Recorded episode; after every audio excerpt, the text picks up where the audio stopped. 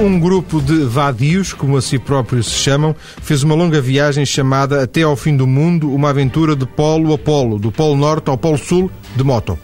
Na verdade, não é apenas uma viagem, mas quatro etapas em vários momentos que completam esta viagem. Carlos Azevedo é o inspirador desta viagem e ele vai nos contar pormenores ao longo da próxima hora. Ele também está, também está em estúdio para nos contar sobre as próximas viagens, os próximos projetos. Ele que é um viajante. Boa tarde, Carlos. Boa tarde. Viajar é um vício? É, torna-se um vício. Eu, eu, pergunto isto porque das várias conversas que tive aqui com vários uh, viajantes, uhum. eles acabam por confessar que, que se torna um vício. Torna-se, torna-se um vício muito difícil de, de conseguir resistir. Uh, acabamos por cada vez que vamos mais longe, queremos cada vez ir mais longe e, e é difícil depois imaginar que estamos de regresso e, e, e não temos ainda planos para uma próxima. Uh, o que acontece é que, por vezes, quando. Comigo acontece isso muitas vezes quando chego às últimas duas semanas de, qualquer uma das viagens. Uh, chega uma angústia também, misturada com saudades de casa, mas, mas é sempre angustiante voltar. Porque não se tem planos ainda do que é que se vai fazer a seguir, ou ainda há um ano, pelo menos, que temos que fazer de pausa para, para a próxima, digamos assim. Outro, outro dos sinais dessa dependência, eh, contavam alguns dos, dos convidados anteriores, é que é raro o dia em que uh, esse viajante que não, que não está a viajar, está agora a trabalhar no seu trabalho cotidiano, não pensa em viagens e não, não, não projeta, não se lembre. Também acontece consigo? Sim, perfeitamente. É, é muito, é, é, quase impossível passar um dia sem, sem pensar em viajar, sem, sem ler alguma coisa sobre, sobre alguns destinos, sem pesquisar um bocadinho, sem nos lembrarmos de, de como é estar fora desta rotina. E, e efetivamente é, é, é, é, um vício que nós ganhamos e que, e que é difícil de, de, passar tempo sem pensar nele. Para alguns, em consequência disso que acabou de, de, de nos dizer, eh, a vida, é, de alguma forma, vive-se em função das viagens e já tivemos aqui vários exemplos de, viajantes que eh, vivem, eh, ganham dinheiro apenas, juntam apenas dinheiro para poderem viajar e, e de, alguma forma até condicionam toda a sua vida em função disso. Chega a esse ponto, Carlos? Eu cheguei a esse ponto durante estes últimos cinco anos. Este projeto que eu tinha, que eu tinha idealizado de ligar o planeta de uma ponta à outra de moto Uh, só, eu acho que só era possível de realizar se eu tivesse esse tipo de empenho, se, se eu me dedicasse a 100% a isso. Uh, neste momento, e depois de já ter concretizado a viagem e de, e de ter uh, passado os últimos quatro anos a dedicar todo o meu esforço à, à concretização dessa viagem, estou numa fase seguinte. Estou numa fase em que tenho que, com, tenho que tentar equilibrar as duas coisas e evoluir enquanto pessoa profissional e marido e, e, e, pessoa de família e viajante ao mesmo tempo. Uh, eu acho o meu compromisso neste momento é tentar conciliar as duas coisas. É, é, é o desafio maior, digamos assim. Cortando um pouco na, na, na, na faceta das viagens, porque elas, elas são é um bocadinho esmagadora, é um bocadinho absorvente, não é?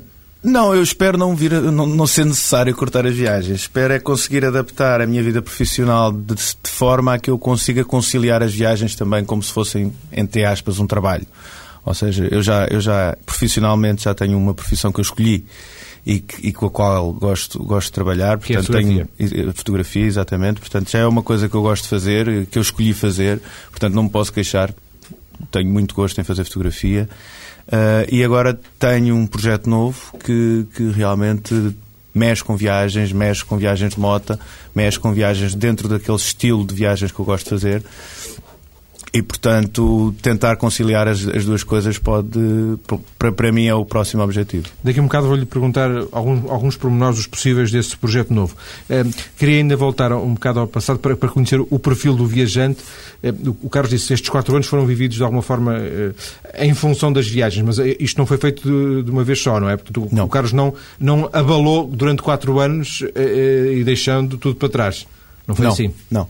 Não, uh, esta viagem é que eu a viagem eu recordo, ser... eu recordo que tivemos aqui recentemente o Nuno Pedrosa que andou três anos de bicicleta na, na, na, a fazer a estrada pan-americana. Isso sim, é, sim. sim é uma coisa altamente radical porque ele despediu-se, uh, largou tudo e esteve três anos fora, não é? Exatamente. O Carlos não chegou provavelmente a esse ponto. Não, não. Uh, aliás, este projeto era, era eu queria o fazer uh, o mais cedo possível, em termos de idade também, Uh, exatamente porque uh, ou era antes de, de, de, nos vincularmos a uma empresa, a um trabalho, a uma família, portanto, naquela fase em que acaba a faculdade e começa a vida profissional, ou então, como é a, a grande maioria das, das, situações, depois, quando a vida profissional já chega a um ponto em que estamos bastante estáveis, uh, quase perto da reforma, ou quando temos tempo. Eu uh, achei que era um bom desafio tentar conciliar as duas coisas, um pouco como espero fazer no futuro entre a vida profissional e a vida, e a vida de, de viajante. Uh, e o que eu decidi foi que não é preciso, uh, o, que eu, o desafio principal era que não era preciso despedir-me, não era preciso abandonar completamente a vida profissional nem a família durante este tempo todo. Era perfeitamente possível e, de certa forma, até optimizava a viagem se eu a dividisse em períodos uh, mais execuíveis, tanto em termos profissionais como em termos financeiros também. E então achei por bem dividir a etapa em quatro, a viagem em quatro etapas, uh, por continentes, digamos assim. Portanto, uma etapa seria na Europa, a segunda etapa seria em África e a terceira etapa seria na América do Sul, que pela sua dimensão um, obrigaria a divisão dessa, dessa terceira etapa em duas. Portanto, no final seriam quatro etapas. Vamos também eh, daqui a pouco saber pormenores disso. Deixe-me voltar à questão da, da, das viagens, eh, do, do, seu perfil de viajante. Eh, o Carlos começou a viajar quando? Sempre de moto? Isto é uma coisa que vem de miúdo? É, é uma coisa que vem de miúdo. Não foi sempre de moto. Eu sempre, sempre gostei muito de viajar. Uh, acho que é uma coisa que eu, que eu apanhei do meu avô e do meu tio-avô que, que eram transmontanos e que gostavam muito de viajar. Eh, não viagens deste género, mas iam muitas vezes para a Espanha. O meu, meu tio-avô era uma espécie de contrabandista eh, do, do, do, início do século, de maneira que talvez tenha apanhado alguma coisa, alguma coisa da parte deles. O meu pai já, já é o oposto, é uma pessoa muito caseira, muito. Foi aventureiro quando eu era miúdo, eh, fazíamos algumas viagens de autocaravana nessa altura uma autocaravana improvisada, mas uh, assim que nasceu o meu irmão, a, a, vida profissional tomou mais, mais, mais importância e ele deixou de fazer isso. Mas sempre gostei de viajar e a primeira grande viagem que eu fiz foi exatamente numa espécie de uma autocaravana, que era uma carrinha, uma, uma ponte forma, uh, modificada por mim, completamente de carga, e em que eu e um gato demos a, a volta à Península Ibérica sempre pela costa. E eu tinha, na altura, salvo erro, 18 anos 18 anos e Mas já tinha carta? Meses. Já tinha carta. Foi exatamente quando, quando tirei a carta, estava a estudar na altura e a trabalhar ao mesmo tempo, e naqueles três meses uh, fiz essa viagem. Foram, demorou dois meses e uma semana. Então não, não fez a escola do Interrail? Não, não. Na altura em que, eu, em que eu estava na idade do Interrail, digamos assim, não tinha possibilidades de o fazer. Uh, e, e, também não era uma coisa muito falada na altura ainda de maneira que não fiz o Interrail, mas depois vinguei-me porque fiz as coisas de outra forma. E a moto aparece quando? A moto aparece depois de, depois de entrar no mundo profissional mais à séria. Eu sempre fui uma pessoa muito obcecada por objetivos e enquanto estive na faculdade o objetivo era terminar a faculdade. Um, e então todos os meus esforços eram para isso. Portanto, não tinha. Não, a moto era uma coisa que sempre gostei, sempre gostei, mas que na altura não era uma prioridade. Então andava com motas de amigos, viajava com eles às vezes. Um, assim que eu recebi os ordenados suficientes para comprar uma moto no meu primeiro emprego à séria, digamos assim, comprei e a partir daí uh, comecei a viajar de moto. Mas viajar de moto uh, é uma opção e podia neste momento viajar de bicicleta, de carro ou de outra coisa qualquer, ou neste momento já não, não consegue imaginar outra coisa que não seja viajar de moto?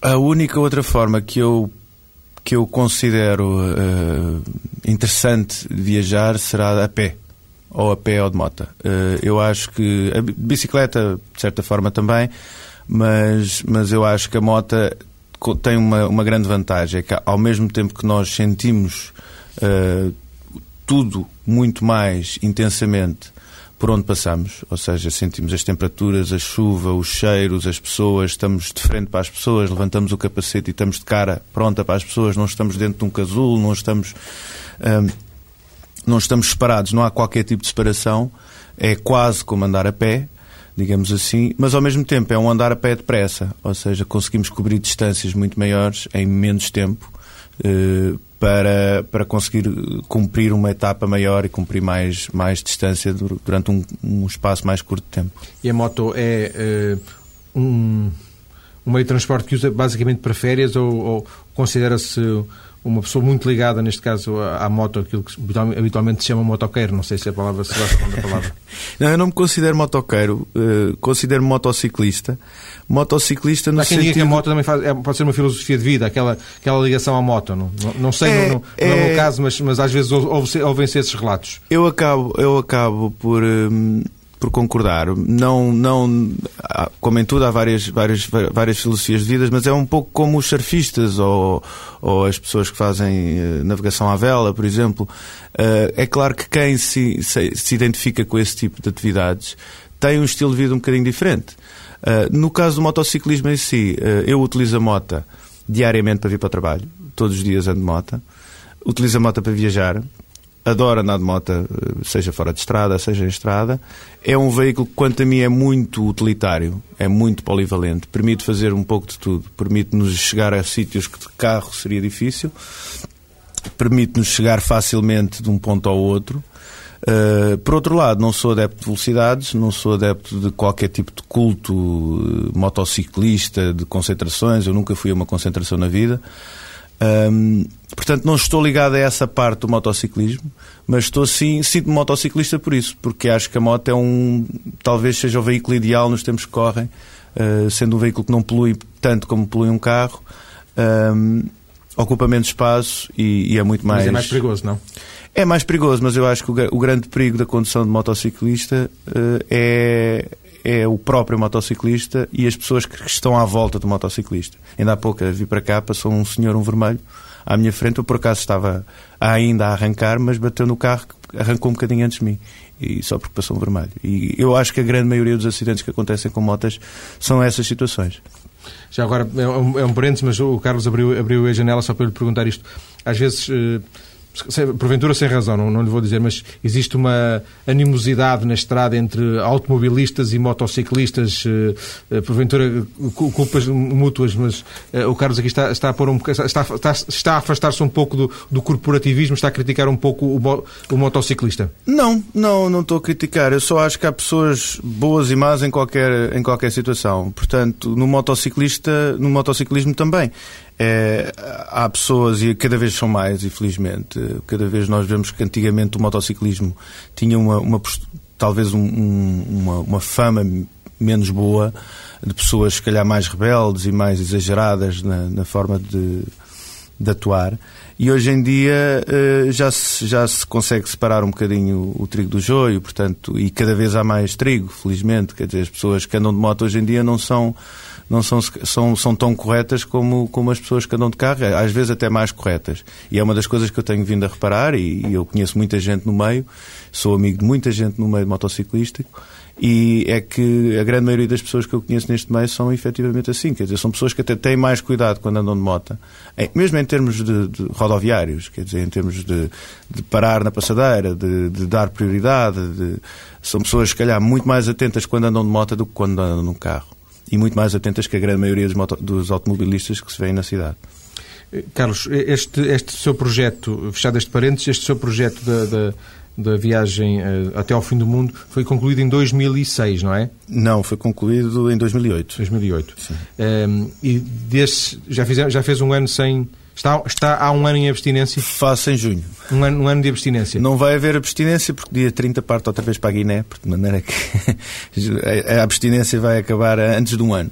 assim. 30 de maio, é isso? 30 de maio vou novamente com este novo projeto que eu lhe falei há pouco. Então vamos saber um bocadinho, já que já estamos perto desse, desse, desse dia 30 de maio. É um grupo que vai? É o grupo do costume? É, nós, eu e quatro amigos meus que fazíamos viagens, portanto, as pessoas que participaram nesta viagem uh, decidimos no início deste ano uh, abrir uma empresa dedicada a viagens de moto, a viagens de moto de aventura, uma coisa que não existia em Portugal, que existe muito lá fora. Uh, é uma espécie de agência de viagens específica para motas.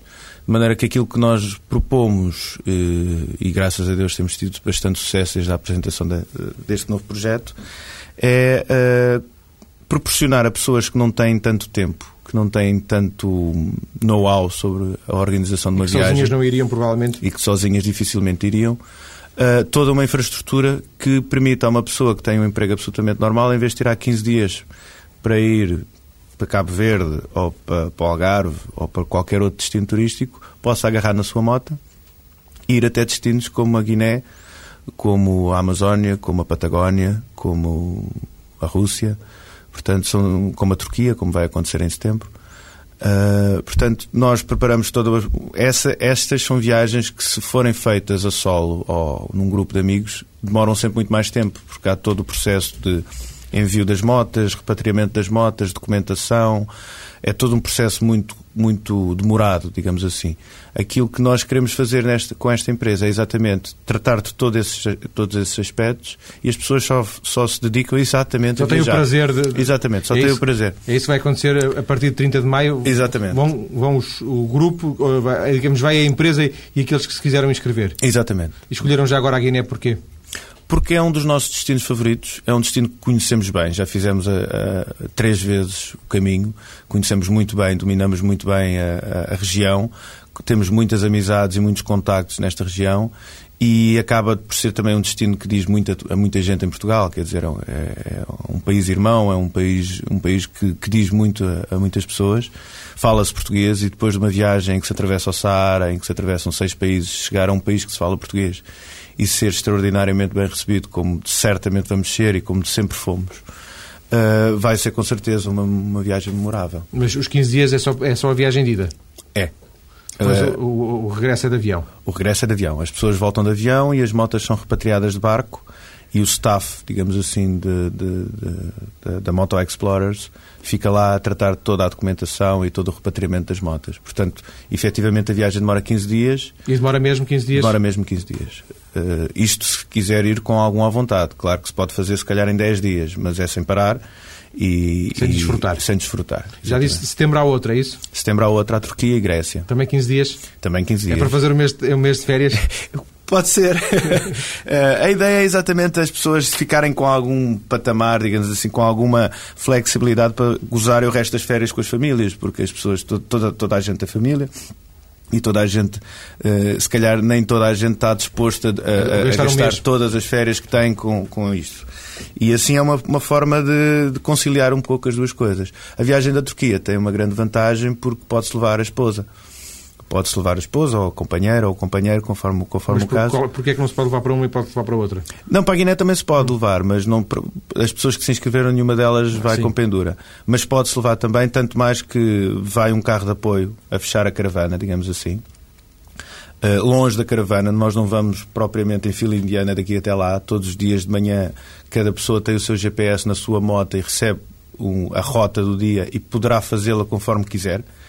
Mas mesmo assim há sempre algum apoio para o caso de ser necessário. É? Exatamente, é? existe esse apoio. No caso de haver algum problema, há sempre o carro que vem com duas horas de atraso e que recolhe se houver algum problema. Depois das notícias, vamos conhecer pormenores do projeto anterior. Já falámos do projeto do futuro. Vamos eh, até ao fim do mundo, uma aventura de polo a polo. Até já.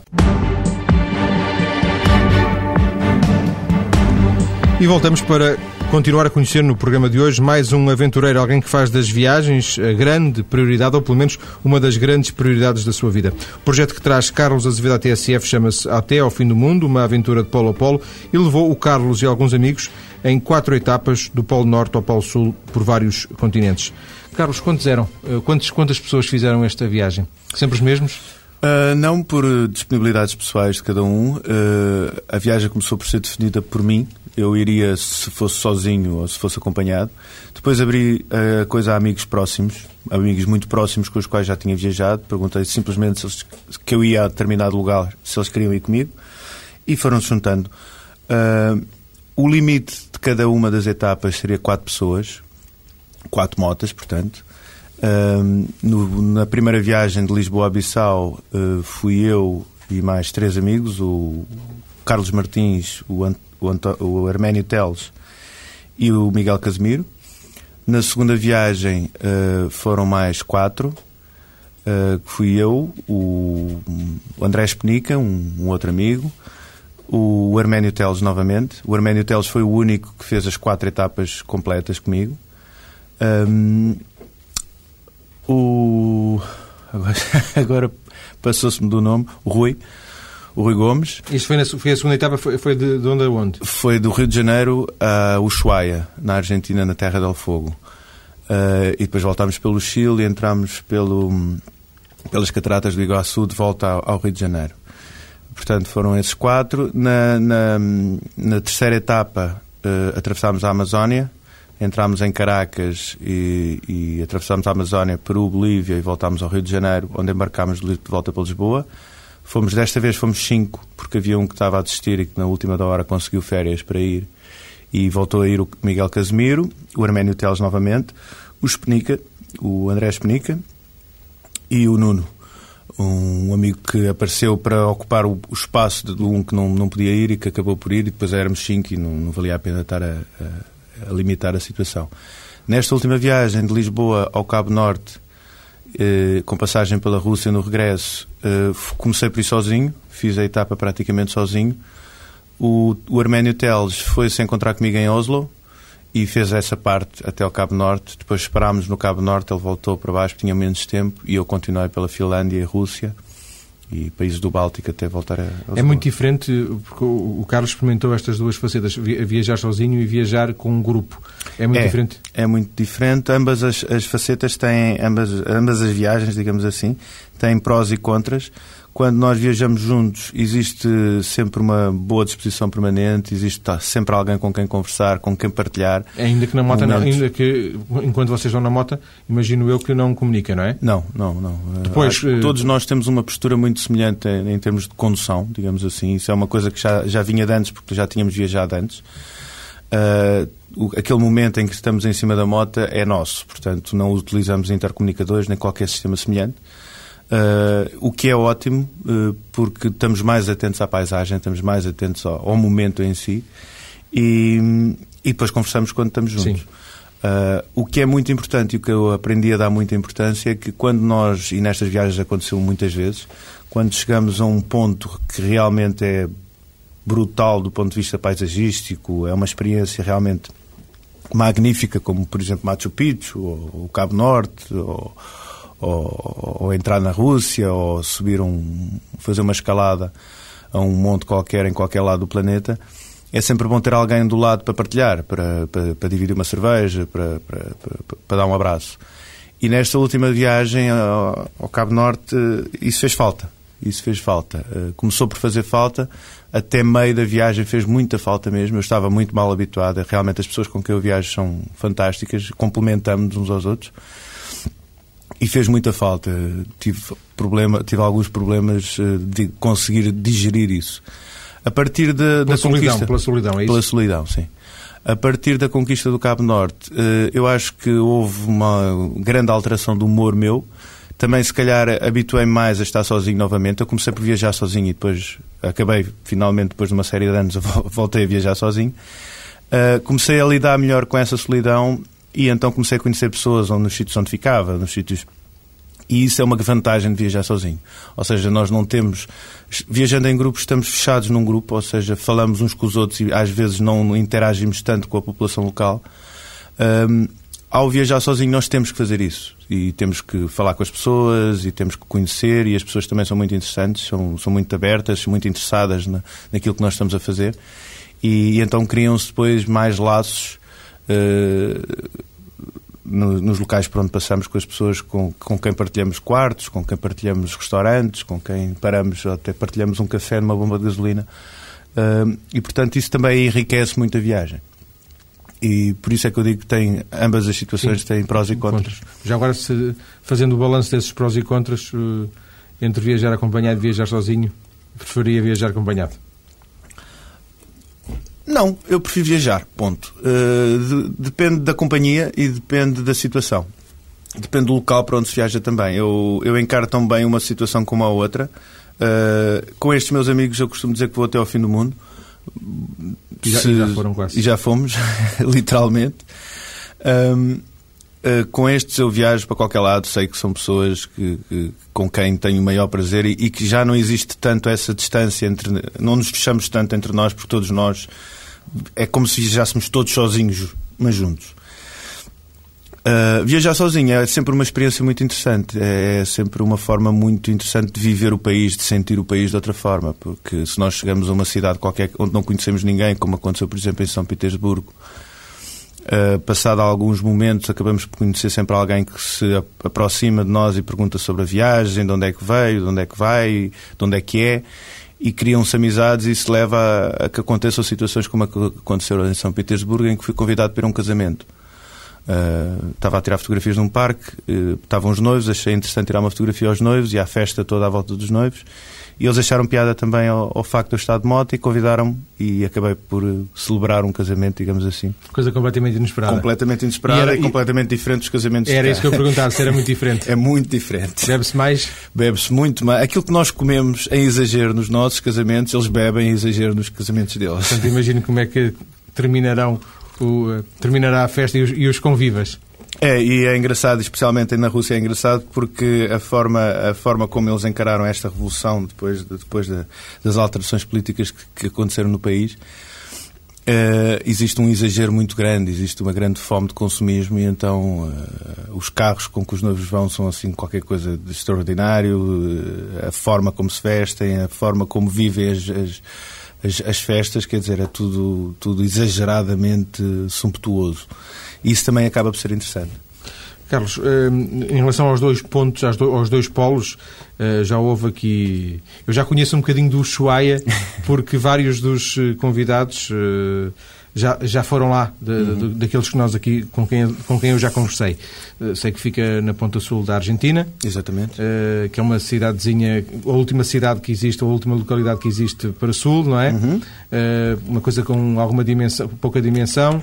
Uh, tem, tem, ali o deserto da Patagónia um pouco acima, também é, é, deve ser, não deve ser fácil lá ir. Agora, o polo, do, do ponta, da ponta norte é que não, não sei rigorosamente nada. Uh, estamos a falar de quem em concreto? O Cabo Norte é o ponto mais a norte da Europa continental. Isso pertence assim. à Noruega? Pertence à Noruega e é, o, é, mais, é mais a norte do que o ponto mais a norte no continente americano, digamos assim. O ponto onde se pode chegar de, de, de moto, digamos assim, de veículo. Portanto, acaba por ser o ponto continental uh, mais, mais austral. E uh, é, é um sítio habitado? Não, é, hoje em dia é um ponto turístico, digamos assim, é um pouco como o nosso Cabo da Roca. Eu, quando me perguntam sobre essa situação, costumo dizer que o nosso Cabo da Roca é muito mais bonito, e é verdade.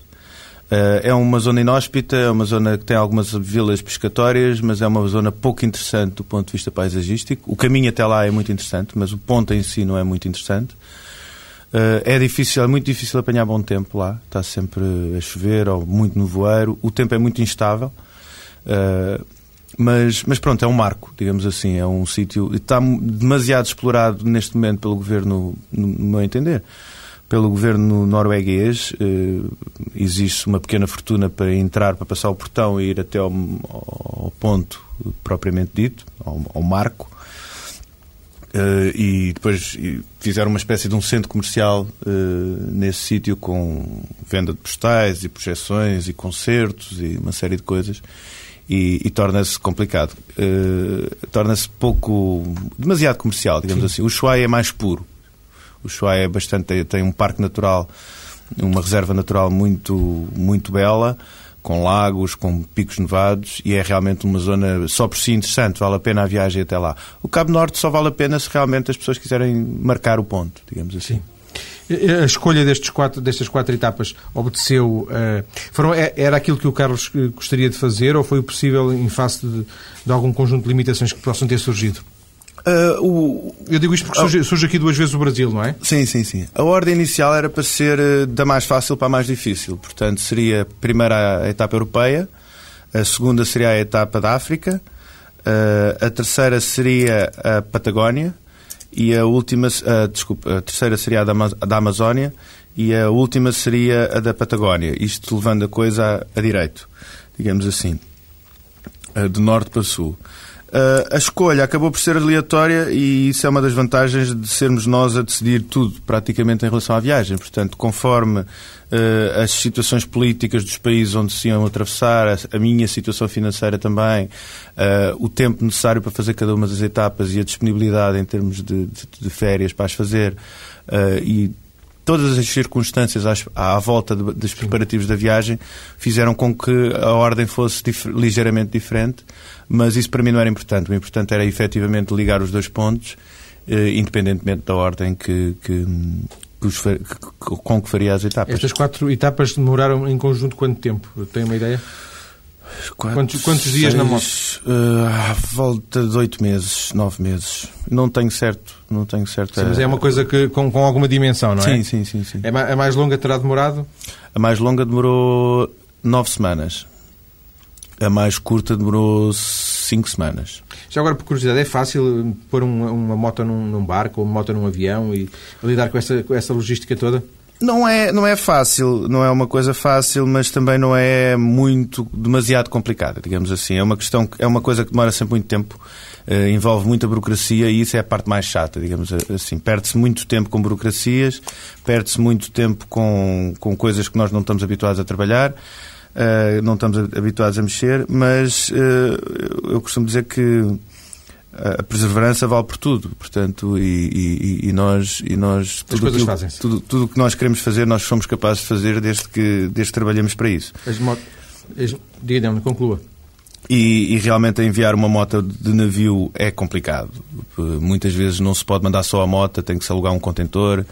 Uh, de avião também não é fácil, uh, implica alguns conhecimentos mecânicos até da própria moto para se poder desmanchar e montar a moto.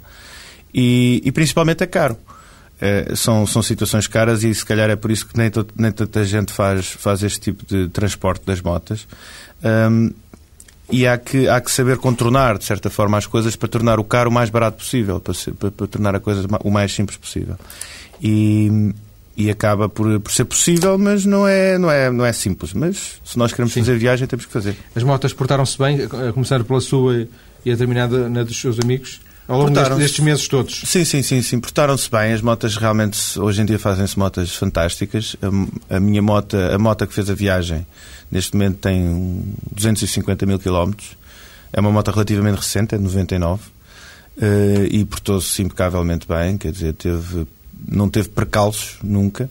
Uh, nem furos. Teve, nem furos, quer. Nunca teve um furo uh, nestas viagens.